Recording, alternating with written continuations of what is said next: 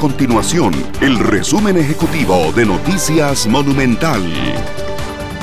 Hola, mi nombre es Fernanda Romero y estas son las informaciones más importantes del día en Noticias Monumental.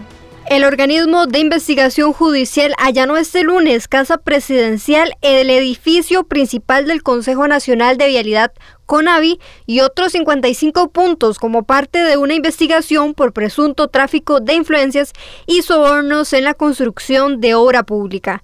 Las autoridades buscan detener a más de 30 personas, entre ellas funcionarios públicos que habrían colaborado con el otorgamiento irregular de contratos de obra pública con importantes empresas desarrolladoras del sector privado.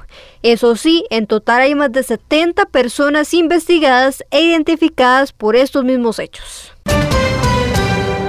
Dos diputados de oposición propusieron crear una comisión legislativa que investigue los más de 55 allanamientos por presunta corrupción en la construcción de obra pública.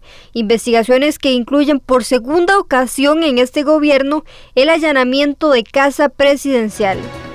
Estas y otras informaciones usted las puede encontrar en nuestro sitio web www.monumental.co.cr. Nuestro compromiso es mantener a Costa Rica informada.